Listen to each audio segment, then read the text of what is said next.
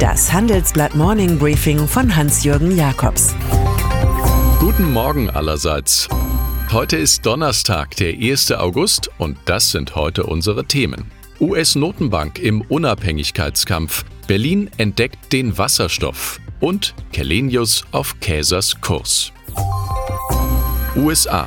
Hier kämpft die Notenbank fett um zwei Dinge. Die richtige Zinshöhe und politische Unabhängigkeit. Der Konflikt eskaliert mit der aktuellen Entscheidung, den Zins um einen Viertelpunkt auf den Korridor zwischen 2,0 und 2,25 Prozent zu mindern. Die erste Zinssenkung seit zehn Jahren. Der oberste Zentralbanker Jerome Powell erwähnt Konjunkturgefahren durch Donald Trumps Handelspolitik. Eine lange Serie von Zinsschnitten lehnt er jedoch ab. Genau das erwartet die Börse. Die Kurse sackten ab.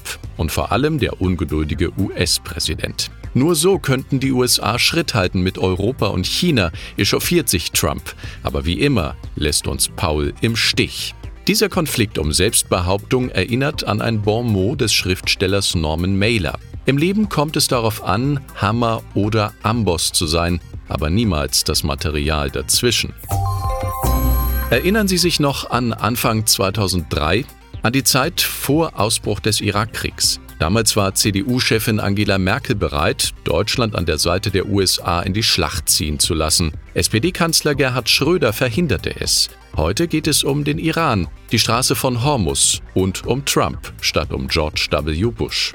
Auch diesmal ist die CDU eher bellizistisch gestimmt. Die neue Verteidigungsministerin Annegret Kramp-Karrenbauer wollte das US-Ansinnen nach einer gemeinsamen Marinemission prüfen lassen, als es die SPD schon laut ablehnte. Was vor 16 Jahren ein Kampf zwischen Regierung und Opposition war, ist derzeit ein Kampf in der Regierung selbst.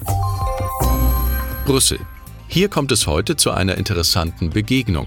EU-Kommissionspräsidentin Ursula von der Leyen empfängt den ungarischen Ministerpräsidenten Viktor Orban, jenen Mann also, der nach der Nominierung der Deutschen zu Europas Chefin jubelte, wir haben eine deutsche Familienmutter, die Mutter von sieben Kindern, an die Spitze der Kommission gewählt. Ohne die Stimmen von Orbans Fidesz-Partei hätte von der Leyen ihren Job nicht. Was Ungarns rechtspopulistischer Regierungschef dafür erwartet und was er bekommt, ist die spannende Frage hinter diesem informellen Antrittsbesuch.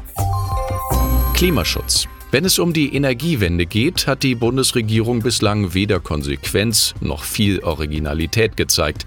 Das soll sich nun ändern. Die Bundesregierung macht Wasserstoff zum Kernthema ihrer Pläne für Klimaschutz. Strombasierte Gase wie Wasserstoff würden Erdgas kontinuierlich substituieren, heißt es in einem Papier aus dem Bundeswirtschaftsministerium, das uns vorliegt.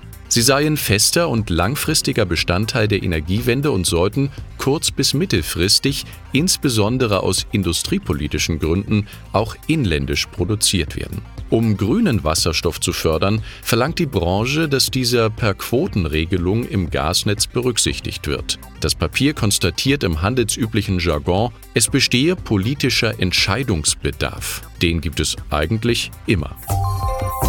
Die SPD sucht noch. Alle, die das Zeug zum Parteichef haben, zieren sich, und alle, die sich nicht zieren, hätten gute Gründe, es zu tun. In dieser politischen Castingshow setzt sich mittlerweile die Überzeugung durch, ein deutscher Oberbürgermeister mit Parteibuch müsste es doch auch gut machen. Die SPD im Bund redet immer zu abstrakt und wird viel zu stark von der Werbeindustrie gesteuert, motzt Frankfurts Stadtvater Peter Feldmann im Handelsblatt Interview. Er verstehe das Werbedeutsch der Berliner Blase auch nicht. Als mögliche Bewerber identifiziert er Gerd-Uwe Mende aus Wiesbaden, Michael Elbling aus Mainz und Dieter Reiter aus München. Sich selbst nennt Feldmann nicht. Und dann ist da noch der Schwede Ola Kellenius, der Joe Käser von Sindelfingen. So wie der Siemens-Chef mischt sich auch der CEO von Daimler in die politische Debatte ein.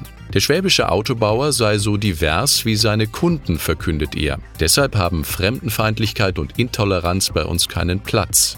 Die offenen Worte gelten dem rechtsgelagerten Zentrum Automobil, das bei Daimler 11 von 755 Betriebsräten stellt. Per Video hatten die Autozentristen die Entlassung zweier Mitarbeiter als völlig absurd kritisiert. Die beiden hatten einem türkischstämmigen IG Metallmann monatelang via WhatsApp Hitler- und Hakenkreuzbilder geschickt.